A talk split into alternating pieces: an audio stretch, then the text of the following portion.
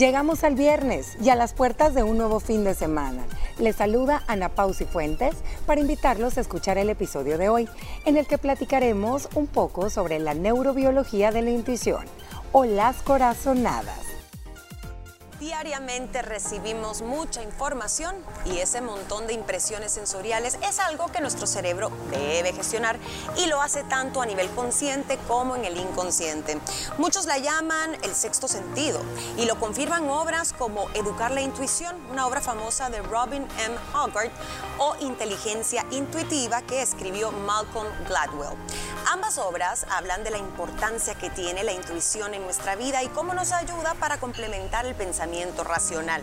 Comencemos por entender el concepto de intuición y lo que dice la ciencia al respecto, pues está comprobado que no es algo mágico ni místico, sino que es muy humano. Es más, se cree que el ser humano primitivo fue el primero en hacer uso de la intuición al utilizar este conocimiento para su supervivencia, niñas. La intuición, ¿se consideran creyentes en el poder de la intuición o son un poquito más escépticas al respecto? Porque hay de todo. Yo sí creo en el poder de la intuición. Mm. Lo que dudo es de dónde viene, que mucha gente dicen es que tengo como percepciones extrasensoriales, es que a mí una voz me dijo, es que yo sentí. No, para mí todo sí tiene una base científica, sí creo que se puede entrenar, sí escucho a mi intuición, pero es meramente rutas y conexiones neuronales. Ok, y Ana Pao, eh, ¿cómo va esa intuición? Y yo sé que esta se desarrolla mucho también cuando uno es mamá. Sí, no, como por ahí escuché hoy, no sé qué es, qué sé yo. O sea, no sé qué es lo que siento, pero sé que siento algo. Mira, yo sí creo en ella, pero siento que no siempre hay que dejarnos llevar. Porque a veces, pues te puede dar sorpresas las cuales no. Estoy totalmente de acuerdo, creo que tiene que ver algo eh, fuerte, más de la parte científica por el tema neuronal y también, pues, eh, por la conexión que tiene y todas los, lo que nos manda el cerebro a todas las partes de nuestro cuerpo. Entonces sí creo que entre, y también creo que entre más tengas el lazo afectivo con alguien y se conozcan más y convives más y hay esa cercanía, pues obviamente ahí hay algo como que te, te hace que, que puedas tener cierto tipo de intuición, como es el caso de los hijos. Así es, y por eso te lo preguntaba, ¿no? Porque muchas madres desarrollan ese también sexto sentido, Sí. como se le llama a esto. Y claro, el vínculo es bastante estrecho, entonces obviamente pues se puede desarrollar. Pero ¿cómo se define? Ya en palabras un poco más textuales. Y es que se puede definir como ese presentimiento corazonada o voz interna, que es una capacidad que desarrolla el ser humano de entender situaciones, cosas, personas, sentimientos y poder tomar decisiones con muy poca información a su alcance. En la toma de decisiones importantes, en momentos de crisis, creo yo, es cuando más usamos la, la intuición porque no tenés tiempo de estar, ah, pros y contras, ¿qué dicen los números? ¿Qué dicen las probabilidades? Claro, eh, la intuición ahí entra en juego y no es más que esa bodega, digo yo, ese almacén de recuerdos sensoriales, visuales, olfativos, que en un momento que para ti representa una amenaza, y no hablo de una amenaza, Gina, en el que sintas que tu vida está en riesgo, aunque también está, puede ser. y puede ser, sino que una amenaza en tiempo, en tiempo. decidir ahorita porque se te va la oferta, porque es blanco o es negro, toda esa colección de ese almacén de imágenes. Te dan la respuesta y tú decís, no sé, tuve una corazonada que iba a encontrar lo que estaba buscando detrás de ese sillón. ¿Pero por qué? No es que te habló un angelito y te dijo, ahí está. No, es que tú sabías y uniste todos los elementos, ok, aquí hay una ranura y entonces yo estuve sentada ahí, eh, el mueble está un poco movido, entonces ahí está lo que estoy buscando. Pero eso es menos de un segundo. En menos de un segundo. Igual, Gina, cuando tú conoces a una persona, ¿verdad? Dices, tengo la intuición de que, "Mm, mm", o de que, no sé, intuyo que con ella voy a poder tener una muy buena relación laboral. Te puede estar recordando a alguien que tú apreciabas o que aprecias bastante.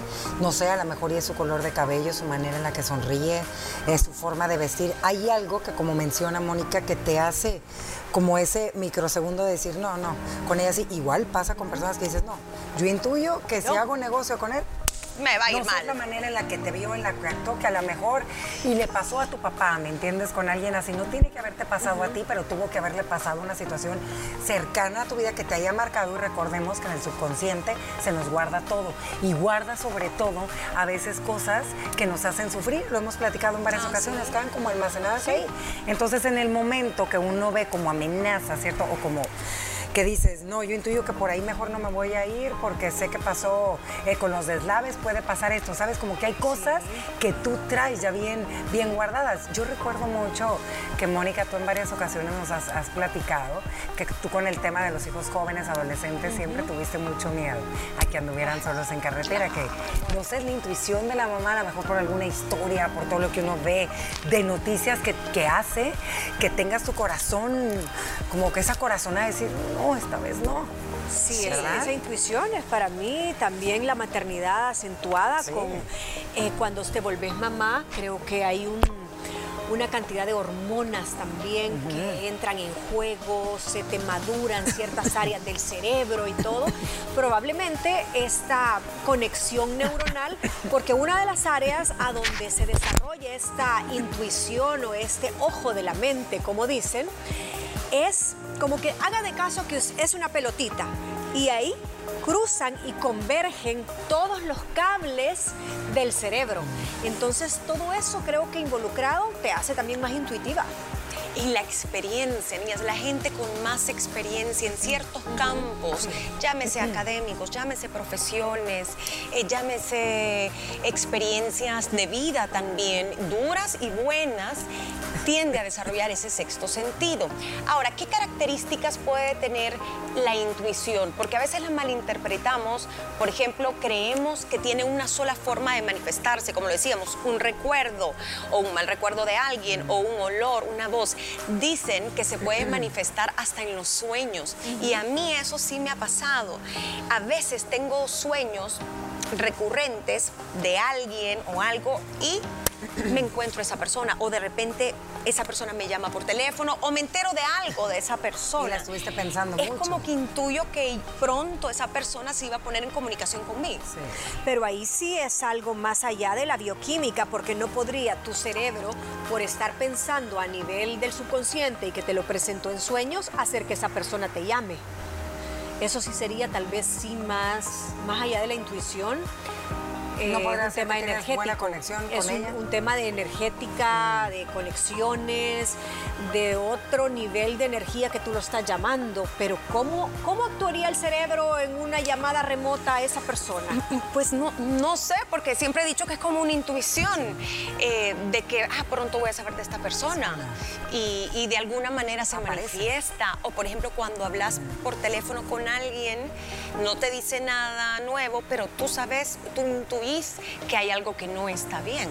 Ah, pero eso sí te puede pasar porque te habló a una hora que no era la adecuada, porque Ah, no, no, tenía sí. un tema mayormente importante de contarte, le oíste un tono de voz diferente, eh, titubeó, o sea, ahí son cosas que tal vez no son muy notorias, pero si la pones en la llamada y la grabás y después la volvés a oír, empezás a decir, estuvo dubitativo, eh, tardó en despedirse, lo escuché melancólico, ta, ta, ta, y sacas una conclusión que algo le pasa. Pero que te llame o que lo veas es más premonitorio que intuitivo. Mira, también Asústate. suele, suele suceder casos, que creo que aquí puede aplicar la intuición, no sé si a ustedes les ha pasado en alguna ocasión, que a lo mejor y no tienes un lazo tan afectivo con una persona, puede ser una amiga que no ves mucho, o, o una persona en tu trabajo o algo, y, y tú intuyes el solo hecho de verla que algo está pasando y que no está bien. Pero ahí viene por algo que tú relacionas, ¿me entiendes? Dices, no sé, la veo muy callada, la veo con sus ojos para abajo. Creo que eso suele pasar y te das cuenta hasta personas cuando tú estás tomando un café que las ves solas, con su carita abajo. Sí. Pero ajá, la acumulación de tu experiencia de, experiencia. ver personas que con júbilo o ver personas tristes. Pero fíjate que todos los ejemplos que estábamos marcando hacen sentido. ¿Por qué? A ver, predomina en las personas que tienen un pensamiento tal vez un poco más creativo o flexible o una persona cercana a, a nivel de, de vínculo. Utiliza el lenguaje no verbal. Mónica lo decía, el tono de voz lo escuchaste, eh, no miraba a los ojos, miraba para abajo, no sonreía. Todas esas, al final son estímulos que recibimos y que a veces no decimos en el momento estoy consciente de que algo le pasa, sino que inmediatamente decís, "Mm, aquí algo no me hace clic. ¿Nuestra personalidad creen ustedes que puede ayudar a ser más intuitivo? Sí. O sea, Para ¿qué mí creo que rasgos sí. creen? Primero creo que la, la podés desarrollar, la podés potenciar, la podés entrenar. Y una persona muy curiosa es una persona que va a desarrollar mucha intuición, porque el curioso siempre anda indagando el por qué, el cómo, el cuándo, cómo llegué a eso. Entonces desarrollas más esa percepción, tenés más, más al dedillo, más a flor de piel las sensaciones por tu mismo exceso de curiosidad, que a veces te lleva a encontrar lo que no debes o lo que no te interesa. Eh, personas muy analíticas. También, También. creo que empiezan a analizar la situación, no, pero no es la hora que suele pasar este carro aquí. Eh, tiene tres días de estar parqueado, me, me intuyo, la intuición me dijo que, No está bien. que no está bien, ajá, que algo pasa. Imagínense trabajos como eh, los médicos, el ojo médico, eso ya llega a ser intuición, pero basado en el conocimiento, Sí, en la experiencia, en que leen, que son mentes curiosas y nunca paran de aprender. Un detective, un agente, digamos, tiene que ser muy intuitivo, tiene que fijarse en ese lenguaje no verbal, tiene que, que oler, interpretar a veces palabras no textuales para entender la verdadera intención de alguien. Así que vamos a hacer una pausa, vamos a regresar con otras características y vamos a terminar con lo que dice la neurobiología, que si bien no somos especialistas, aquí le traemos los nombres de las zonas cerebrales que actúan por si usted quiere investigar más a fondo. Ya volvemos. Volvemos luego de la pausa. Sigue con nosotras. ¿Cómo está su intuición? ¿Confía en ella? ¿Cuándo la usa? ¿Cuándo le es tal vez más afilada? Usted como madre, como esposa o también como profesional se va desarrollando. Se puede cuando la mente está en calma, se dice que hay que hacer técnicas de respiración, de relajación o incluso de mindfulness, meditaciones, para que la mente entre en contacto con todo, todo lo que tiene alrededor. Se dice que la mayoría del conocimiento que aprendemos, que se aprende de diferente manera que el conocimiento per se, es en el subconsciente y ahí se queda, porque el cerebro ahorra información guardando cosas en ese disco duro que salen a reducir en el momento que usamos esa corazonada. Estaba pensando en la frase que vos decías y es, la intuición es eso que sé, que no sé qué es, pero sé que lo sé. Exacto. Ay, Dios. Eso era lo que ¿Verdad? justamente yo intentaba Algo decir así, algo así. Al inicio, mira, yo quiero hacer un comentario porque Ajá. creo que de verdad esto, este es un mundo que se tiene que seguir descubriendo porque todos tenemos intuición. Lo que pasa es que a veces no la sabemos detectar, reconocer y aplicar de la manera correcta. ¿Cómo se manifiesta? Yo eh, quise investigar un poquito en relación qué tanto tenía que ver el cerebro también con el tema de los sentimientos, que ya lo vas a tocar más adelante, con el corazón. Creo que a veces la intuición nos está queriendo bombardear y el miedo no nos deja ver la intuición. Por ejemplo, tu estómago se te hace así, tus manos te sudan, empieza esa como ansiedad y tú intuyes que esa llamada que está, o sea, que esa llamada que vas a agarrar en ese momento no es algo malo. Porque tú sabes que no es la hora en que te hablan. Ah, pero es que estás por viendo eso. el nombre y es lo que te digo. O sea, creo que a veces sí, sí no nos damos cuenta de lo importante que son las manifestaciones que vienen de la mano con la intuición. Tu corazón empieza tu, tu, tu, tu, tu, tu, tu. Va cuando a muchas madres sus hijos están de fiesta en la noche, ¿me entiendes? Les timbra el teléfono a la una de la mañana, se les eriza la piel y es como empieza la respiración o es cuando te hablan del colegio en hora que no te deben de hablar, se cayó, le pasó algo, ¿me Ah, entiendes? sí. Cosas así eh, es el cuerpo se manifiesta. Ahí es donde entra, ¿verdad? Todas las señales que nuestro cerebro manda a todos los órganos que tenemos en el cuerpo, pero también ahí entra el trabajo de lo que hace nuestro corazón. Que es tu, tu, tu, tu, tu, cómo se empieza a bombear más la sangre y esto lo han estado estudiando muchísimos cardiólogos a lo, la- a lo largo perdón, de los años bien, y es bien interesante ponerse a leer un poquito porque no nada más es el estómago y la sudoración y eso. Hay otras cosas que nos hacen poder darnos cuenta que nuestro cuerpo nos está poniendo en sobreaviso ante una situación de riesgo, de peligro, que es como alístate que ahí viene algo, ¿me entiendes? Ay, no. Y es parte de la biología del ser humano, el que porque el cerebro al final está conectado con todo.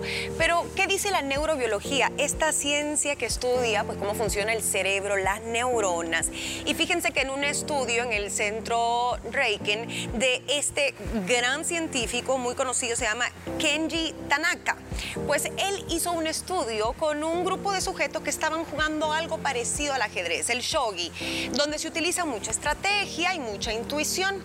Entonces era gente sumamente hábil, pero dijo aquí algo, algo tienen que tener ellos de especial en su forma de adivinar, digamos, las jugadas de su contrincante o de saber cuál va a ser el otro paso que le voy a tomar resonancias magnéticas. Entonces, a la hora de tomarles esas imágenes, se dio cuenta que hay tres zonas del cerebro que se prendían muchísimo. Y la primera era el precúneo, que era el que estábamos hablando hace un ratito con Moni. Es el área que más iluminaba en estas resonancias y una pequeña parte del lóbulo parietal en medio de los dos hemisferios que dicen que tiene que ver con nuestra memoria, el, pesa, el pensamiento visoespacial y con nuestra conciencia. Y a vos es como que la que más te, te, llamó la atención. Me llamó la atención porque cuando vi la palabra conciencia, dicen, es que no tiene conciencia, que qué inconsciente. Es que, es que es porque ahí radica todo, está como, es como el microchip, como el centro de inteligencia emocional, espacial, bueno, emocional no, más que todo visoespacial y de toda esa recolección de datos. Fíjate que es tan difícil acceder ahí que inclusive dicen los neurocirujanos que tendés que cortar transversalmente el cerebro para acceder a él, porque no está en, una, en un lugar fácil, o sea, está entre, si el, si el cerebro está aquí, tú me ves de lado, a ver, estoy aquí de lado, está como en esta zona. De acá. De manera sagital, es decir, así como diagonal. Entonces ahí pasan y convergen todos los cables, haciendo la analogía de una computadora, es como la central. Y eh, me llamó mucho la atención que le llamaran el ojo de la mente. No solo se encienden estas, estas alarmas, como tú decís, en estas resonancias magnéticas, sino que también te manda toda esa experiencia en fracciones de segundos al resto del cuerpo para que empeces a sudar, para, que empieces a, ponerte en alerta.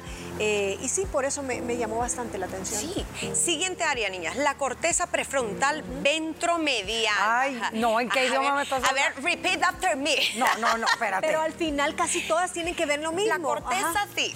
Sí, y en este caso, niñas, en ella se almacena información sobre recompensas pasadas. Pueden ser momentos felices, pero también errores sufridos o hechos que queremos evitar para no sufrir consecuencias desagradables.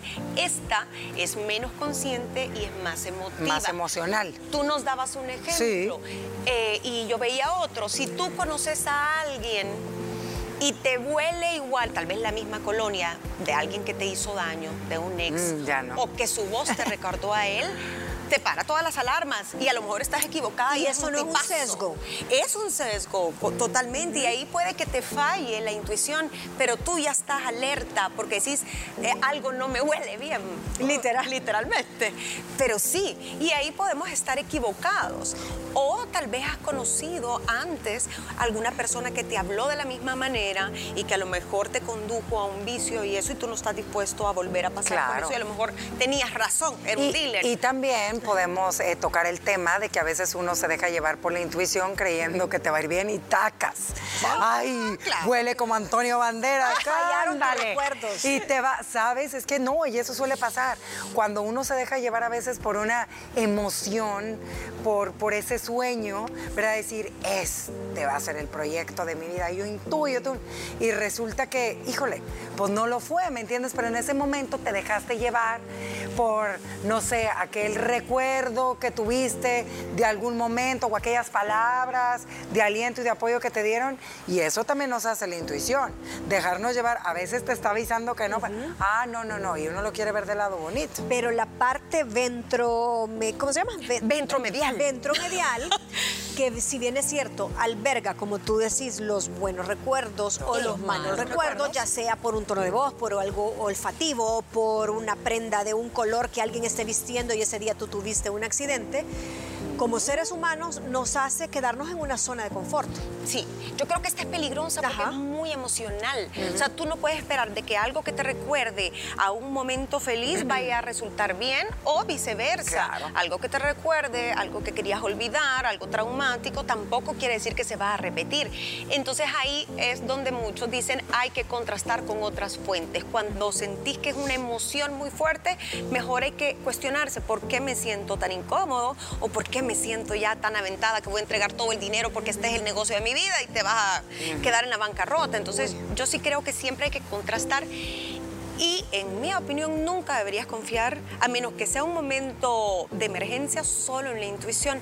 Hay que tratar de buscar una base o preguntar o tratar de indagar qué dice un poquito la lógica y no dejarnos llevar. El último en línea es el núcleo caudado. Este es como el más rápido, el más automático de todos. Esta estructura es parte de las ganglios basales, áreas vinculadas a procesos de aprendizaje, de nuestros hábitos y de comportamientos más automáticos. Esto pasa desapercibido, esto ya es por inercia. Sí, intuyo que aquí va a haber tráfico. ¡Pum!